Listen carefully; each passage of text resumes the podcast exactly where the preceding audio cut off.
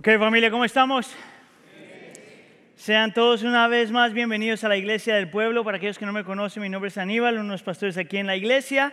Y ya sea que eh, está con nosotros presencialmente aquí o está adorando con nosotros en casa, sean todos una vez más a la Iglesia del Pueblo. Es un privilegio para nosotros tenerlos ah, como parte de la congregación y poder adorar a nuestro Señor juntos. Yo pienso que esta es una muy buena época para ser parte de la iglesia del pueblo, no solamente por todo lo que el Señor está haciendo en nuestro medio, sino porque estamos empezando, estamos al principio de una serie que nos va a tomar más o menos como dos años en, total, ah, más o menos como 70 prédicas por más o menos, donde estamos caminando por el Evangelio de Mateo de, capítulo por capítulo, versículo por versículo, a lo mejor de la mejor forma que podamos. De la forma que hemos dividido el Evangelio de Mateo, lo hemos dividido en 12 secciones.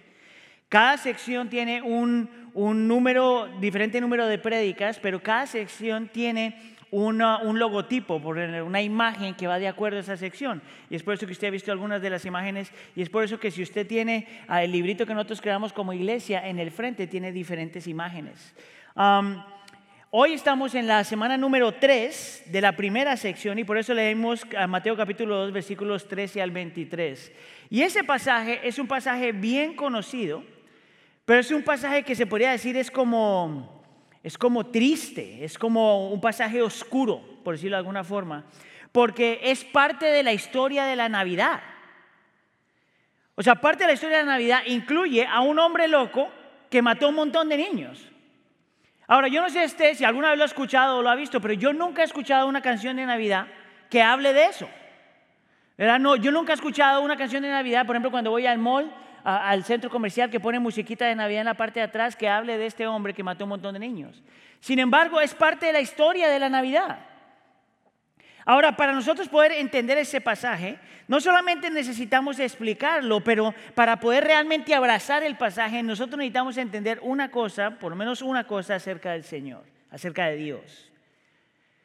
Y esta es mi, esta es mi convicción, que a pesar de que las cosas se vean difíciles y complicadas, Dios siempre está trabajando aún en medio del dolor. Amén.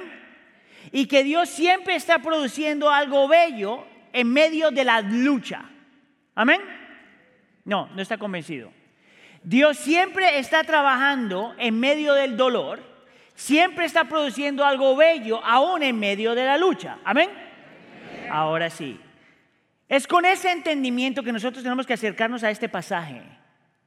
Es con ese entendimiento que debemos tratar de ver qué podemos aprender, qué hay bello en este pasaje oscuro y doloroso, ah, qué podemos ver acerca de Cristo en este pasaje. Y hay tres cosas que te quiero mostrar. Que Jesús es el nuevo y mejor rey, que Jesús trae un nuevo y mejor reino y que Jesús es el nuevo y mejor todo. Note que la palabra, la frase común es nuevo y mejor, nuevo y mejor, nuevo y mejor. Diga conmigo nuevo y mejor. Más duro, nuevo y mejor. Esa va a ser la frase que vamos a mantener a lo largo del sermón. Háganle una pregunta a la persona que está al lado suyo. Y la misma pregunta que hicimos, bueno, no me acuerdo si Sergio la hizo la vez pasada, pero yo la hice hace dos semanas, es, ¿crees tú que Cristo realmente es el nuevo y mejor rey? Dale, dale. A la persona que está al lado suyo, ¿es Cristo el nuevo y mejor rey? Están cansados de Kerfes, ¿verdad? Está bien, vamos con el primer punto. Jesús es el nuevo y mejor rey. Si estuvo con nosotros la semana pasada, el pastor Sergio estuvo hablando, aparte de la historia, cuando vienen los reyes magos y, van a hablar con el rey Herodes, y Herodes, de la forma que ellos están presentando a Cristo frente al rey Herodes, lo muestran como el rey de los judíos. Esa es la introducción. Venimos a buscar al rey de los judíos. Lo interesante de esa forma de presentarle a Jesús, al rey Herodes, es que le está diciendo a un rey que hay otro rey en la ciudad. Ahora, si tú eres rey, imagínate lo que estás sintiendo. Yo soy el rey, yo soy el que tengo control, yo soy el que tengo control de todas las cosas y ahora tú me vas a decir que hay un muchachito que es el futuro rey de los judíos. Ahora, el texto no nos dice mucho acerca de Herodes, pero la historia sí nos dice mucho acerca de Herodes. Por ejemplo, nosotros sabemos que este hombre había matado un montón de gente de su familia, en algún punto había matado una de sus esposas, en algún punto mató mucha gente del gobierno y hasta cierto punto mucha eh, en un tiempo mató mucha gente religiosa. La pregunta es ¿por qué? Bueno, la historia cuenta que este hombre era un hombre que tenía un montón de problemas tratando de mantener su control, su poder y su dominio. Entonces cualquier cosa que pudiera ser una amenaza para él, una amenaza para su control, su poder y su dominio, era algo que se tenía que eliminar o se tenía que quitar. Mire, eh, vamos a decir que nosotros somos Herodes por un segundo. Y no vamos a justificar el comportamiento de ninguna forma, pero a lo, mejor, a lo mejor podemos entender cómo ese hombre llega ahí. Escucha acá. Porque si él escucha acerca del Señor Jesús, si Jesús es rey, entonces significaba que él no era rey. Y si Jesús es rey, entonces quiere decir que ahora hay otra persona que puede quitarle lo que él tiene.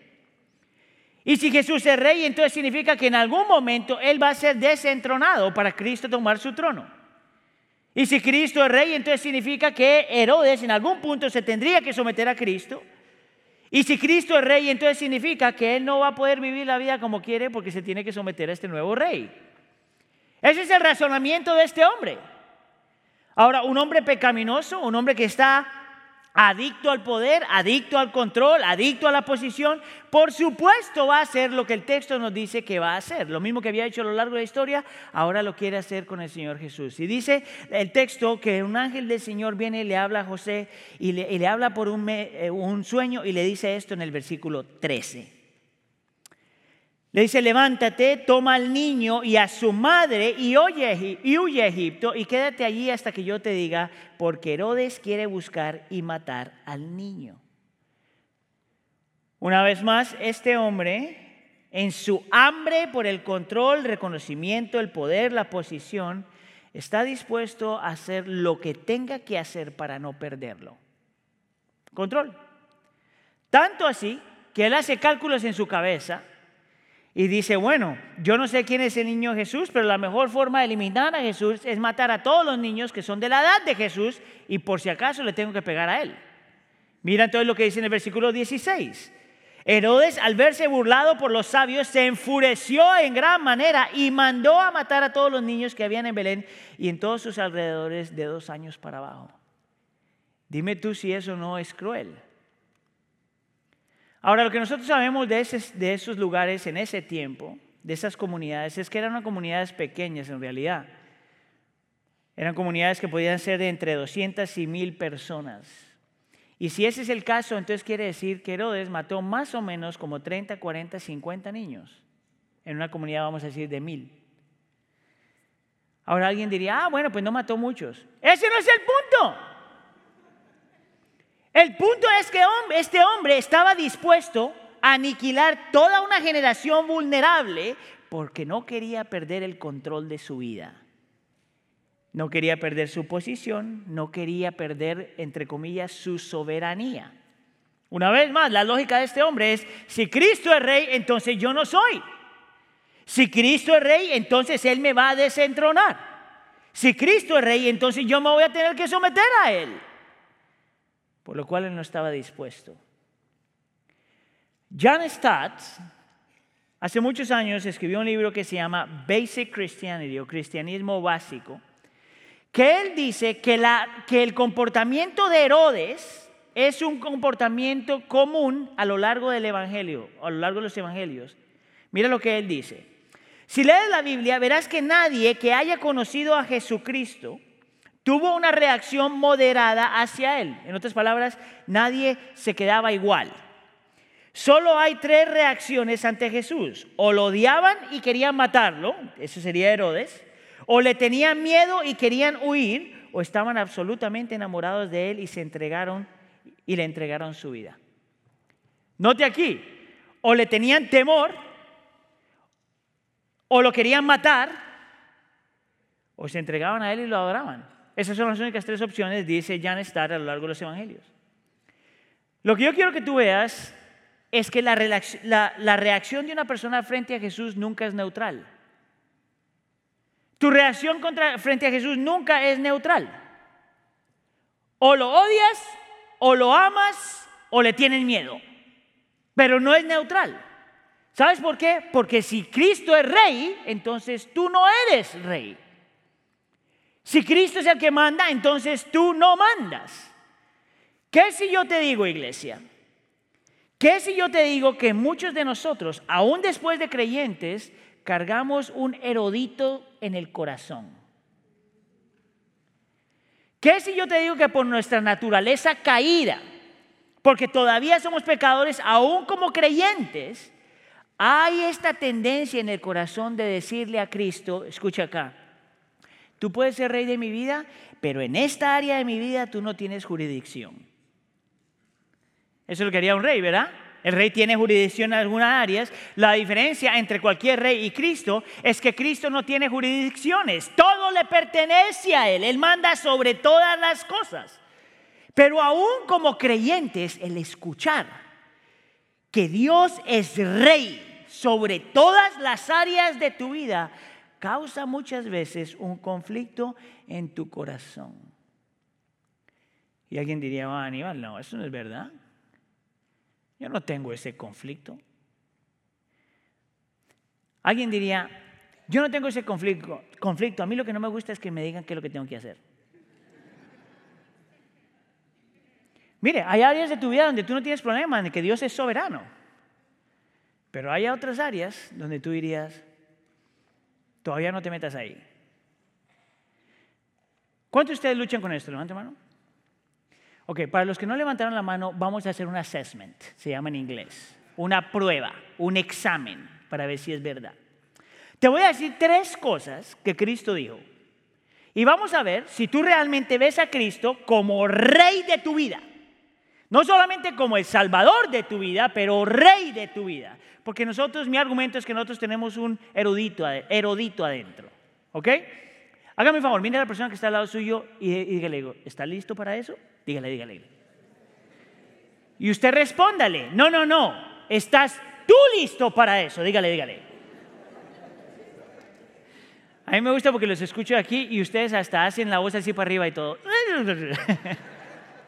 Tres cosas, escuche, simple. Estamos mirando nuestro corazón, ¿ok? De la única forma que uno crece y cambia es reconociendo cuáles son las luchas en el corazón. El Señor Jesús, por ejemplo, dice, yo soy el camino, la verdad y la vida.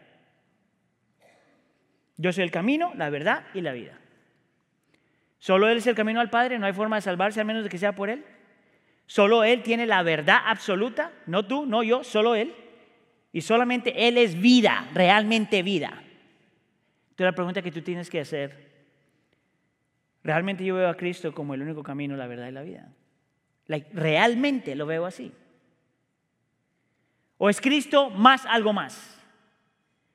¿Es vida Cristo más tu trabajo, más tu carro, más tu familia, más tu novio, más tu novia, más tu esposo, más tus hijos, más... ¿O es Cristo solamente? ¿Cuál es tu vida? Esa pregunta para hacerse. Ahora, empezamos suave, de una vez le estoy diciendo. Se pone un poquito más complicado, porque Cristo Jesús dice, el que quiera ser mi discípulo, que se niegue a sí mismo, tome su cruz y me siga. Escucha acá.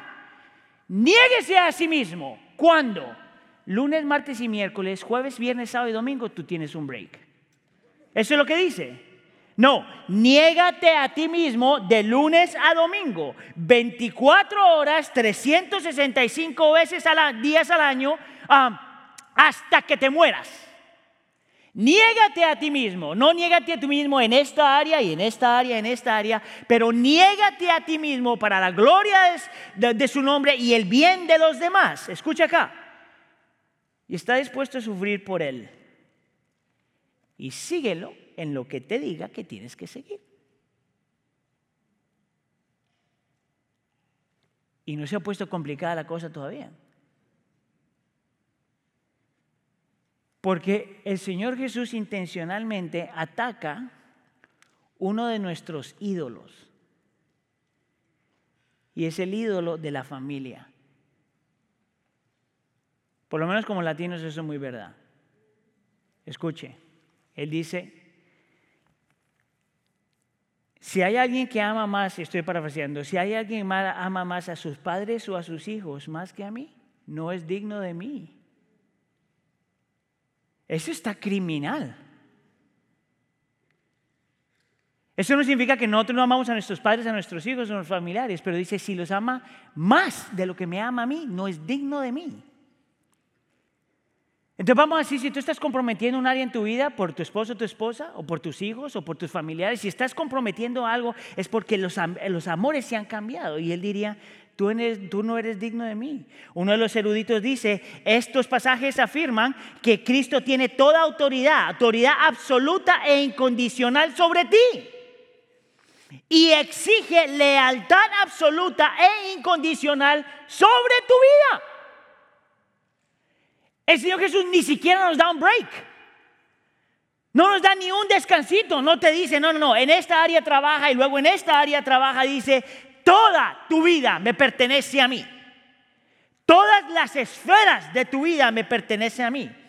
Yo creo que esa es la razón por la que en Lucas capítulo 2 Ah, Simeón dice esto. Cuando estás, ve al Señor Jesús, en Lucas capítulo 2, versículo 34, dice, Simeón los bendijo al Señor Jesús y a María y les dijo, este niño ha sido puesto para la caída y levantamiento de muchos en Israel. Versículo 35, para que sean revelados los pensamientos de muchos corazones. En otras palabras está diciendo, el Señor Jesús llega a la vida de una persona y, y una de estas dos cosas, o te levanta o te tumba. O lo aceptas como rey o no lo puedes aceptar de ninguna forma. O es Señor o no lo es. Nota que el texto dice que el Señor Jesús no viene pidiendo permiso. Ay, ese buenito, déjame ser tu rey. No, no, no. Cristo es rey. Mira, unas cosas que me han impactado más a mí de, la cultura moderna y cómo la cultura moderna secular ha afectado mucho el cristianismo, es porque muchos de nosotros, no estoy diciendo todos, ¿verdad? Pero muchos de nosotros podemos funcionar con algo que Charles Taylor, este es un, filósofo que escribió un libro que se llamaba ah, La época secular o la, uh, The Secular Age en inglés. Él hablaba, él utilizaba un término que se llamaba, se dice individualismo expresivo. Significa que una de las características de la cultura moderna, que también ha afectado a muchos creyentes, es que ah, hemos adoptado algo que pasó en el tiempo del romanticismo, en el siglo XVIII, donde lo que más importaba era lo que tú pensabas y lo que tú sentías. Y yo siento que nosotros somos parte de una cultura que todavía piensa igual. Lo que más importa es lo que yo pienso y lo que yo siento. Entonces, el rendirse frente a algo, dice Charles Taylor, que sea afuera de nosotros. El rendirse a lo que vamos a decir una sociedad espera de ti, las generaciones esperan de ti, a una, entidad religiosa espera de ti, a un gente política espera, rendirse frente a algo que es fuera de ti no es ni siquiera una posibilidad. ¿Por qué? Porque nosotros también hemos sido infectados con esta idea de que nadie me tiene que decir qué es lo que yo tengo que hacer. Que lo que importa más es lo que yo pienso y lo que yo siento. Ese es un problema. Es imposible decirle al Señor que tú eres mi, Dios, mi rey, si hay áreas en tu vida donde tú piensas que tú todavía mandas, donde yo todavía mando. Es por eso que el Señor en los evangelios está lleno de diciendo, yo soy rey sobre tu dinero. Hello. Yo soy rey sobre tu estilo de vida. Yo soy rey sobre tu tiempo. Yo soy rey sobre tus relaciones, yo soy rey sobre tu política, yo soy rey sobre tu teología, yo soy rey sobre todas las áreas de tu vida, aun aquellas áreas que tú consideras que no son tan importantes. Escucha acá, déjeme argumentar con usted por un segundo. Yo estoy convencido que cuando Dios no es rey en tu corazón sobre aquellas cosas que tú no consideras importantes, cuando el Señor te pide rendir algo grande, tú no vas a poder hacerlo. Porque si, no, si Él no es rey en las cositas pequeñas de tu vida, no va a ser rey sobre las cosas grandes en tu vida. Vamos a decir, vamos a decir que hay un varón que permite ver y hacer cositas que nadie más ve en el momento que te toca correr para no caer en adulterio o en fornicación, no vas a poder. ¿Tú sabes por qué?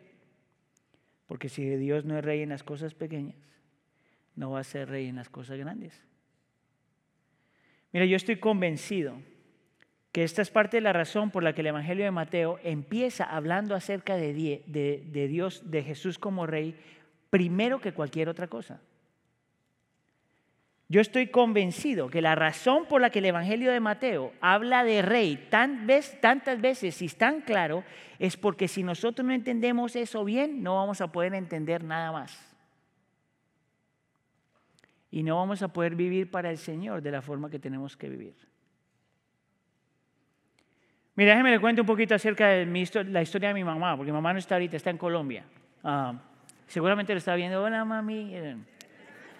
Eh, pero yo estaba pensando en esto y realmente cómo, cómo yo he podido ver cómo el Señor obró en mi mamá de tal forma que si no hubiera sido por lo que el Señor estaba haciendo en ella, a lo mejor yo no estaría aquí. Realmente. Entonces, nosotros que hicimos en el cristianismo, nosotros hemos siempre sido parte de la iglesia cristiana, por decirlo de alguna forma. Ah, pero mi mamá se, se, apartó del Señor como desde la edad de los 10 años, creo yo, como hasta los 40, más o menos. Y durante todo ese tiempo, eh, pues ella vivió como quería vivir.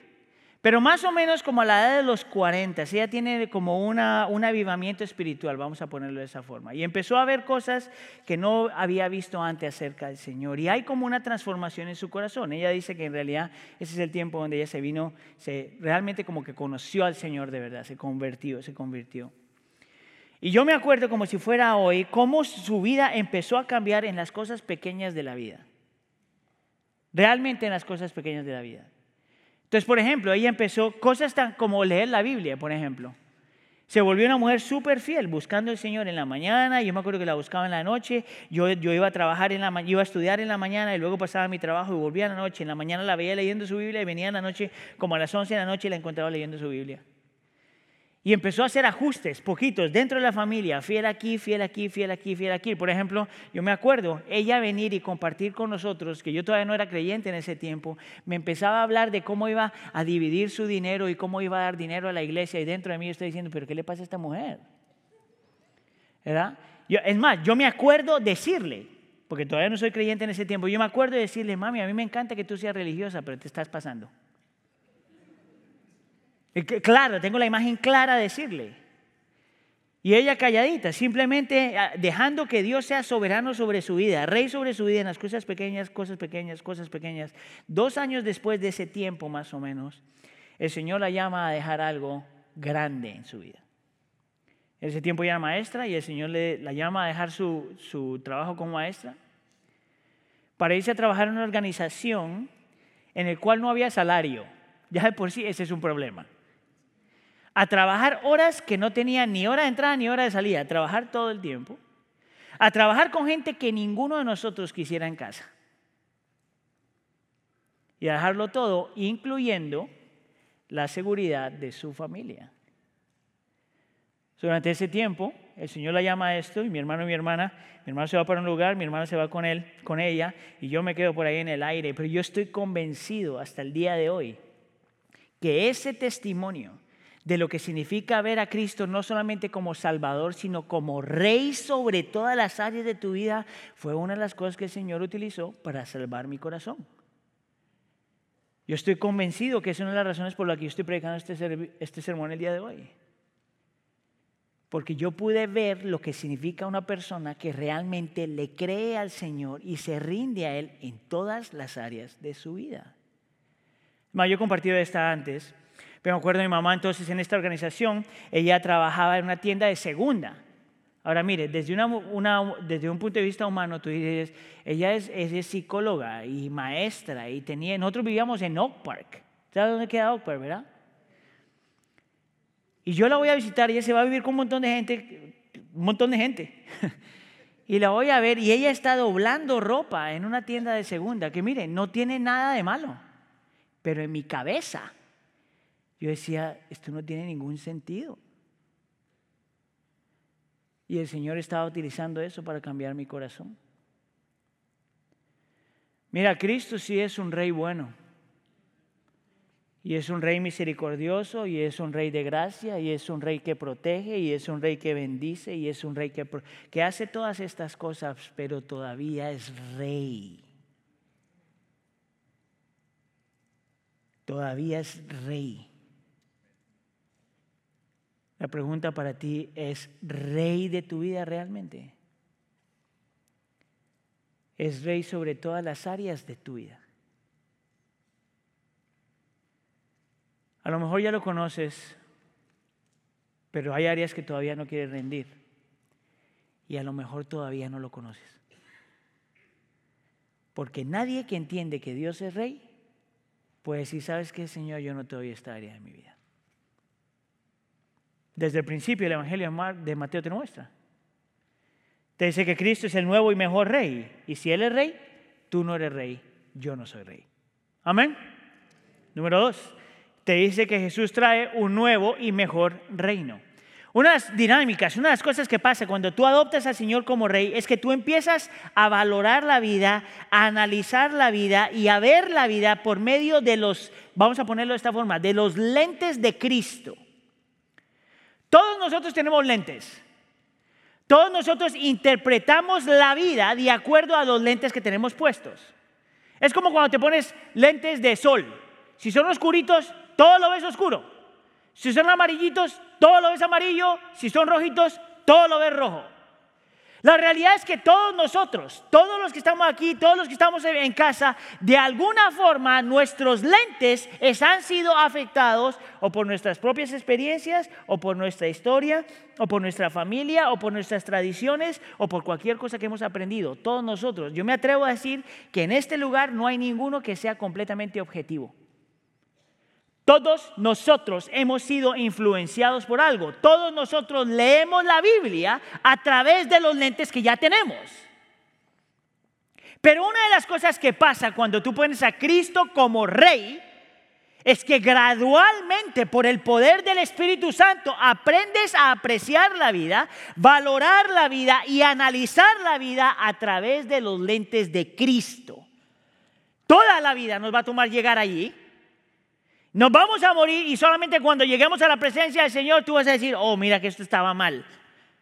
Pero como creyentes en este momento, la vida del creyente va cambiando y vas creciendo a ser a la imagen de Cristo cuando tú dejas que los lentes de Cristo dicten todo acerca de tu vida, incluyendo no solamente como lo ves a Él, pero como te ves a ti.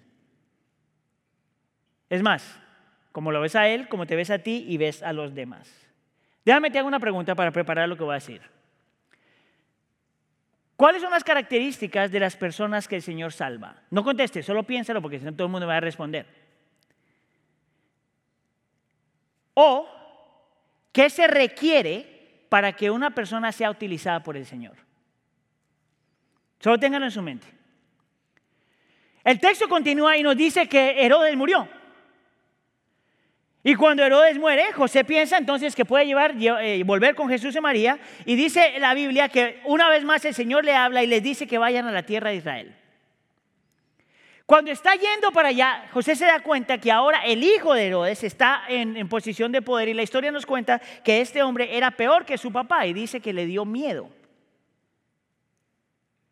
Y es en ese momento donde el Señor le habla una vez más por medio de un sueño y le dice esto en el versículo 23. Cuando llegó, vivió en una ciudad llamada Nazaret. El Señor le había dicho, vete para este lugar, para que se cumpliera lo que fue dicho por medio de los profetas, Él será llamado Nazareno. Ahora, yo quiero que se pare ahí, porque cuando usted piensa en Nazaret, la imagen que por lo general se nos viene es la imagen que nosotros vemos en las cartitas de Navidad, donde está el pesebre y todo se ve bien bonito, ¿verdad? Y todos dicen Nazaret, mm, mm. Pero en ese tiempo, en ese contexto y, en el momento de la historia, Nazaret no era un lugar así. Es más, uno de los eruditos que dice que Nazaret era el lugar donde los don nadie vivían. ¿No te llama la atención? No era, no era Puerto Vallarta. No, no, no, no, no. No, no era Cancún. No era Río de Janeiro, no era Nueva York, no era ninguno de estos lugares. Te muestra un lugar tan diminuto, tan diminuto, que dice otro erudito que si alguien te llamaría, te utilizaba el término nazareno, no era una forma para hacerte sentir bien, pero era una ofensa. Era un insulto que alguien dijera, tú eres un nazareno, en el contexto del texto. Escuche. ¿Sabes cómo nosotros sabemos que eso es verdad? ¿Se acuerda de la conversación entre quién era? Felipe y Natanael y me acuerdo quién era. Natanael, Natanael era, ¿verdad? Mira, mira conmigo el texto. Juan capítulo 1, versículo 45. Viene, eh, este hombre le dice, hemos hallado a aquel de quien escribió Moisés y la ley y los profetas. A Jesús de Nazaret. Oh, Natanael, ahí está. Pero mira cómo este hombre responde. Y Natanael le dijo, ¿puede algo bueno salir de Nazaret? Mire, escuche, póngalo en contexto para que pueda entenderlo. Vamos a decir que usted está hablando con alguien acerca de mí, que está hablando bien, ¿ok? Y usted dice, oh, Aníbal es como medio colombiano, porque como tengo 20 mil sangres en adentro, es como medio colombiano. Y que la persona te diga, ¿puede salir algo bueno de Colombia? Uh. ¿Ah?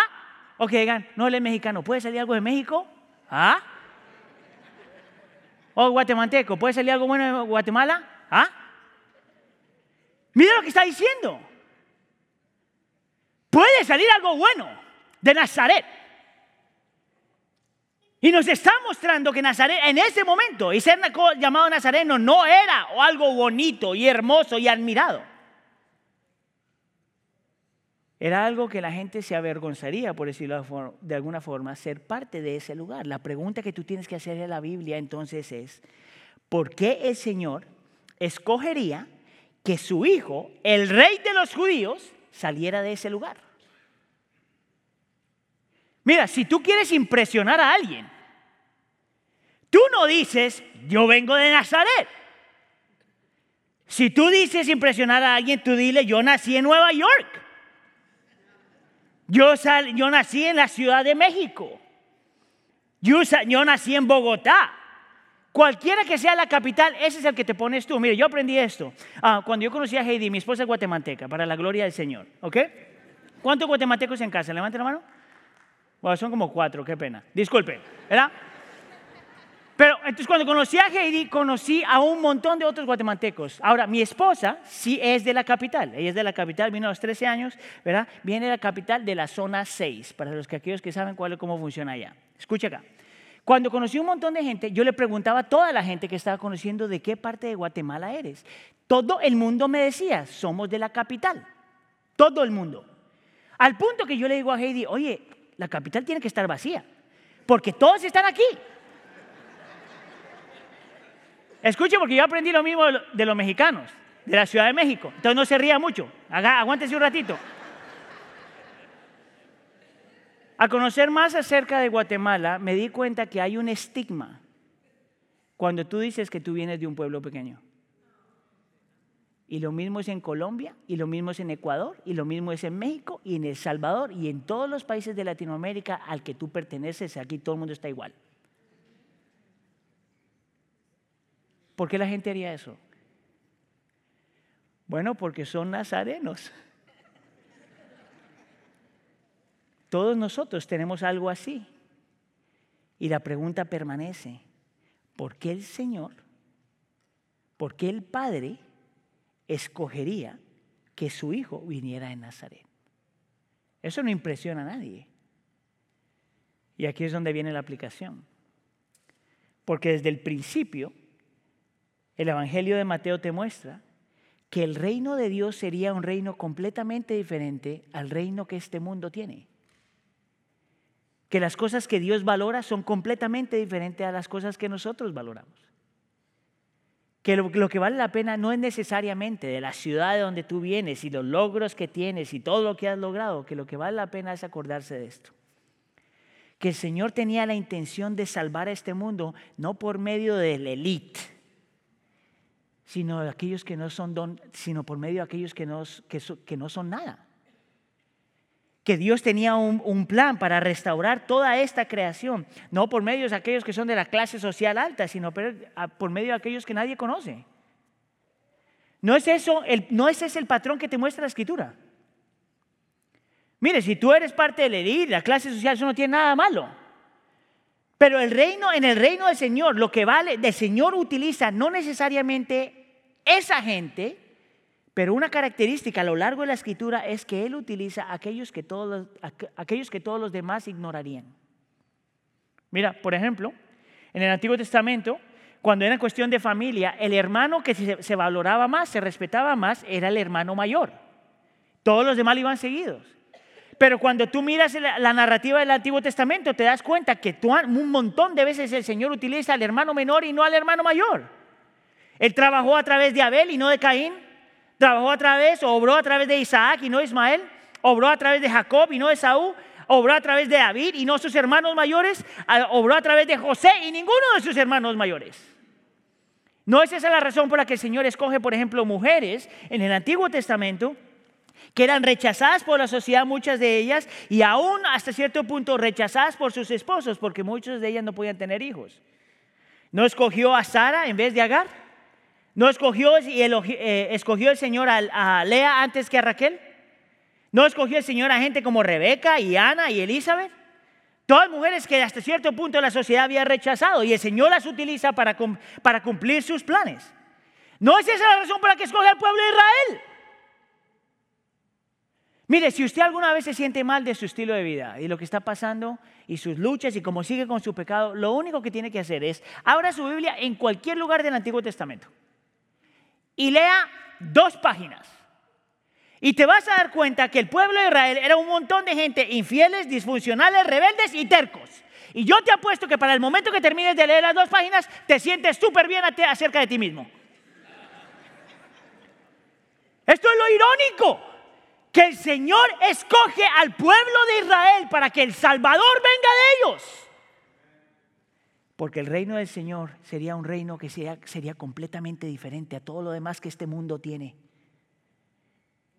Esa es la razón por la que 1 Corintios capítulo 1 dice, que Dios ha escogido lo necio del mundo para avergonzar a los sabios, Dios ha escogido lo débil del mundo para avergonzar a los que son fuertes, también Dios ha escogido lo vil y despreciado del mundo, lo que no es para anular lo que es, para que nadie se jacte de frente de Dios. El reino del Señor es completamente boca abajo. No hay nada malo con tener posición y títulos y dinero y lo que sea. Utilízalos para la gloria del Señor. Pero lo que te da dignidad y valor e importancia no es ninguna de esas cosas. Es más, lo que se requiere del cristianismo es que reconozcamos, reconozcamos que nosotros también hemos sido infieles, también somos disfuncionales, también somos rebeldes y también somos tercos. Y que es por medio de esa, es a esa gente la que el Señor viene a salvar y es esa gente a la que el Señor utiliza. Porque tú sabes que la Biblia dice que cuando somos débiles, ahí entonces somos fuertes. ¿Por qué? Porque solamente cuando tú te ves como eres, el Señor obra en ti y a través de ti. El Señor Jesús viene a traer un nuevo y mejor reino. Hay una aplicación aquí que yo no quiero que tú ignores. Y lo que significa ser iglesia. Santiago, por ejemplo, habla del pecado de la parcialidad. Es cuando uno utiliza gente, por ejemplo, de dinero o posición y los trata mejor que los demás. Tú sabes que ese es un pecado que todavía reina dentro de las iglesias. Donde la gente que más se admira y se respeta son aquellos que han logrado mucho o tienen mucho. Pero en la iglesia del pueblo eso no puede ser así. Aquí todos nosotros tenemos la, misma dignidad y valor, independientemente de lo que haya logrado o no logrado, conseguido o no conseguido, tengas o no tengas, porque todos nosotros hemos sido creados a la imagen del Señor, por lo tanto se, se merece todo honor y respeto por eso mismo y porque Dios es un Dios que detesta la parcialidad. Es por eso que el racismo está malo. Es por eso que el clasismo está malo. Porque estás tratando a una persona como si fuera más importante que la otra. Pero porque el reino del Señor, diríamos en Colombia, está con las patas para arriba. Es que la iglesia debe ser diferente. Cristo es el nuevo y mejor rey, Cristo es el nuevo, trae un mejor y uh, un nuevo y mejor reino. Y número tres, Cristo es el nuevo y mejor todo. ¿Notaste que esa es la frase que yo sigo utilizando? Y no estoy utilizando porque no tengo ninguna otra frase, pero porque pienso y entiendo que esa es la mejor forma de describir quién Cristo es a lo largo de la escritura. Notaste la palabra cumplir tres veces en el texto. En el versículo 15, por ejemplo, dice que Cristo ah, eh, vendría básicamente de Egipto. Versículo 15 eh, dice, estuvo allá, allá hasta la muerte de Herodes para que se cumpliera lo que el Señor habló por medio del profeta diciendo, de Egipto llamé a mi hijo. Y nota que hace una comparación entre Jesús, Moisés y el Éxodo. Luego en el versículo 17 la palabra cumplió aparece otra vez y Mateo hace una comparación entre Jesús y algo que Jeremías dijo acerca de Raquel que había perdido a sus hijos. Dice el versículo 17, entonces se cumplió lo que fue dicho por medio del profeta Jeremías. Y la idea ahí, el Señor está haciendo una comparación entre algo que pasó en el tiempo de Jeremías, donde estas mujeres pierden a sus hijos y está apuntando a Cristo como la persona que sería la solución para esa lucha o ese dolor. En el versículo 23, al final, dice esto acerca de Cristo. Cuando llegó, vivió en la ciudad ah, llamada Nazaret para que se cumpliera lo que fue dicho por medio de los profetas, él será llamado Nazareno. Y una vez la palabra cumplir aparece ahí. Hay un, erudito que se llama Patrick Schreiner. Ah, él tiene un comentario en el libro de Mateo y él dice que la palabra cumplir ahí se puede traducir de diferentes formas, pero la idea central es esta, que Cristo completa llena o satisface la historia que comenzó en Génesis. Traducción, que toda la escritura es acerca de Cristo. Que Cristo es la imagen que está detrás de cada personaje famoso en la escritura. Que Cristo es la imagen que está detrás de cada evento importante en la escritura que Cristo es la imagen que está detrás de cualquier celebración importante en la escritura, que toda la escritura es acerca de este nuevo y mejor Cristo, nuevo y mejor todo. Ahora, para que lo entiendas, déjame solamente el texto, te voy a mostrar cuatro o cinco cosas que saqué, no más del texto, que te muestra acerca de Cristo como nuevo y mejor. Solamente este texto. Dice que Cristo es el nuevo y mejor Moisés que escapó de Egipto. Cristo es el nuevo y mejor David, que el verdadero rey de reyes. Cristo es el nuevo y mejor Israel, que también fue llamado Hijo de Dios. El, pueblo de Israel en el Antiguo Testamento se llama Hijo de Dios. Cristo es el nuevo y mejor Éxodo, que liberó al pueblo de la esclavitud. Y Cristo es la nueva y mejor esperanza que viene a traer esperanza al quebrantado, aquel que está, aquel que está llorando y sufriendo. Ahora déjame te leo una adaptación de algo que Juan Calvino escribió en 1535. Es una adaptación. Dice, Cristo es el nuevo y mejor Isaac hablando de otros personajes en la escritura. Cristo es el nuevo y mejor Isaac, el hijo amado del Padre que fue ofrecido en sacrificio. Cristo es el nuevo y mejor Jacob, el pastor vigilante que se preocupa por sus ovejas. Cristo es el nuevo y mejor José, que en su gloria no se avergonzó de reconocer a sus hermanos. Cristo es el nuevo y mejor Moisés, que escribió su ley en la tabla de nuestros corazones por su espíritu. Cristo es el nuevo y mejor fiel capitán Josué, que nos conduce a la tierra prometida. Cristo es el nuevo y mejor rey David, trayendo por su mano todo poder rebelde a sujeción. Cristo es el nuevo y mejor rey Salomón, gobernando su reino en paz y prosperidad. Cristo es el nuevo y mejor Sansón, que con su muerte ha destruido a todos sus enemigos. Ahora déjame hago una adaptación de algo que el pastor Tim Keller dijo. Cristo es el nuevo y mejor Adán, que pasó la prueba en el jardín y cuya obediencia nos imputa, nos da, nos, nos aplica. Cristo es el nuevo y mejor Abel, cuya sangre clama por nuestro perdón, no por nuestra condena. Cristo es el nuevo mejor Abraham, Uh, nuevo y mejor Abraham que respondió al llamado de Dios de dejar su comodidad para crear un nuevo pueblo de Dios. Cristo es el nuevo y mejor Moisés que está en la brecha, que separa en la brecha entre el pueblo y el Señor y, es un mediador de un nuevo pacto. Cristo es la nueva y mejor roca de Moisés que es golpeada con la, con la vara de la justicia de Dios y ahora nos da agua en el desierto. Cristo es el nuevo y mejor Job, el, verdaderamente, el que verdaderamente fue inocente en su sufrimiento, que luego intercede y salva a sus amigos. Jesús es la nueva y mejor Esther, que no solo se arriesga a perder su palacio terrenal, sino que perdió su palacio celestial, que no solo se arriesgó, que no solamente arriesgó su vida, sino que dio su vida para salvar a su pueblo. Cristo es el nuevo y mejor Jonás, quien fue arrojado a la tormenta para que nosotros pudiéramos ser traídos. Después de leer todo eso, yo solo tengo que decir esta conclusión. Jesús es el nuevo y mejor todo. Entonces, en él encuentras satisfacción, plenitud, paz, alegría, cumplimiento, seguridad, significado, estabilidad y descanso. ¿Por qué no rendirnos frente a un Dios así? ¿Por qué no aceptar que Él es nuestro rey? Desde el principio del Evangelio de Mateo, demuestra que tenemos que creer que Él es rey. El nuevo y mejor rey que viene a crear un nuevo y mejor reino y que Él es nuevo y mejor que cualquier otra cosa, cualquier otro evento, cualquier otra persona. ¿Cómo no rendirse a un Dios así? A ese rey sí le puedes rendir todas las esferas de tu vida. Dios. En ese rey puedes confiar. Y en ese rey puedes descansar. Amén. Oremos.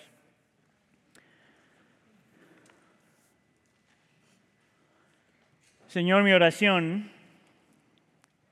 por mí y por tu pueblo